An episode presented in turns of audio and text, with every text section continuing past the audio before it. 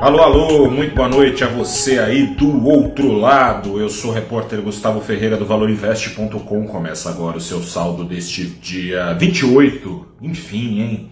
28 de outubro de 2022. Tá chegando a hora, dia 30, neste domingo, o Brasil decide quem será presidente pelos próximos quatro anos e eu tô aqui para fazer um balanço da semana que antecipou essa decisão, decisão da eleição mais polarizada da história deste nosso país. Semana do mercado e semana eleitoral começou no último domingo, quando o bolsonarista Roberto Jefferson é, decidiu, sob ordem de prisão, tentar assassinar policiais federais está preso lá em Bangu 8. Esse episódio acendeu um alerta no mercado financeiro, reforçado ao longo da semana pelo próprio presidente Jair Bolsonaro, caso se confirme o favoritismo nas urnas de Luiz Inácio Lula da Silva, neste domingo, dia 30. Bolsonaro vai reconhecer o resultado? Ou vai trazer novas denúncias infundadas de golpe, de, de fraude, para assim fomentar um golpe, uma tentativa de golpe, vai tentar se segurar na cadeira fazendo troça da democracia ou não? Sob o risco de um terceiro turno, ouvi bastante esse termo, tenho ouvido no mercado, vamos traduzir aqui, risco de golpe, né? Sob esse risco, o Brasil foi um caso à parte também no mercado global. O Ibovespa, principal índice da Bolsa do Brasil, caiu 4,5% na semana. Em paralelo, também na contramão das cotações internacionais, o preço do dólar no Brasil disparou 3% a R$ 5,30 em dólares, portanto, comparações agora todas em dólares. O Bovespa afundou na semana mais de 7%. Já as bolsas emergentes, na média, também pressionadas, assim como o Brasil, pressionadas pelas incertezas da China, caíram, caíram bem pouco. Caíram um acumulado pouco abaixo de 3%, muito menos que os 7, mais de 7% ah, de afundamento do principal índice da Bolsa do Brasil. Em paralelo a isso, o índice americano Dow Jones, que tem a composição dentre os índices americanos a mais parecida com a composição setorial do Ibovespa, esse índice disparou na semana em dólares de novo, 6%. Lá fora, investidores parecem certos de que, por mais que a inflação siga firme, os banqueiros centrais já se encaminham para interromper suas altas de juros e, com isso, esses investidores, imaginando um risco de recessão não tão severo assim, vão saindo da toca.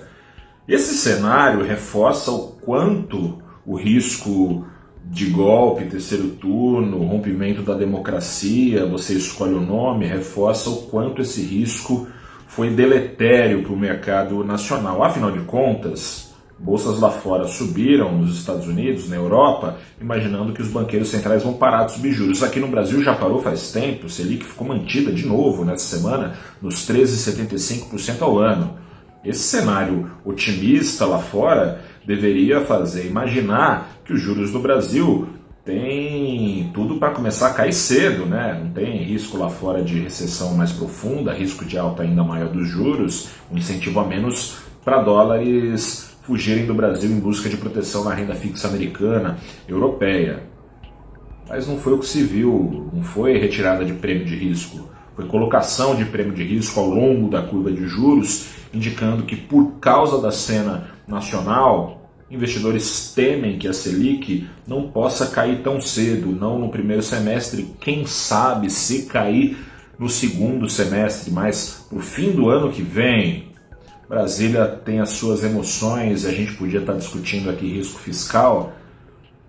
Fosse a democracia não alvo de ataques ao longo desses quatro anos e ao longo deste processo eleitoral, vamos ver se tudo fica dentro da normalidade, mercado ponderando chances crescentes não só de Lula, portanto, vencer as eleições. Lula traz as suas próprias incertezas fiscais, especialmente, né? Tem economistas não tão afeitos assim à austeridade do seu lado, ao mesmo tempo que tem economistas bastante afeitos à austeridade. O mercado não sabe a que economistas Lula dará ouvidos, mas pesa sob chance de Lula vencer, chance do presidente então derrotado no seu plano eventual aí de eleição, de reeleição, tentar, enfim, sabe-se lá o que ele vai tentar, o mercado global está atento a isso. Esteja atento também com o valorinvest.com. Estaremos de plantão, equipe completa no domingo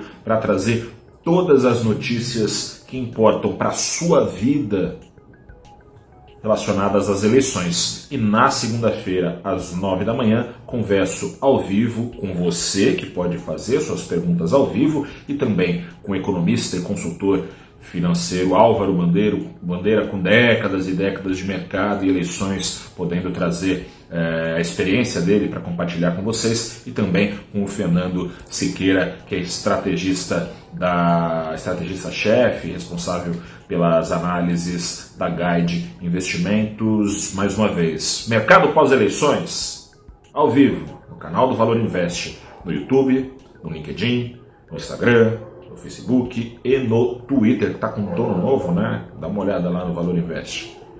Nos vemos lá na segunda-feira. Vote com consciência, em paz e que assim seja a transição ou não uh, democrática aqui no Brasil para um novo governo ou não, né? Porque pode ser um governo reeleito ou um governo eleito, enfim. Que a democracia prevaleça. Um grande abraço. Boa noite, bom fim de semana, até segunda-feira e tchau.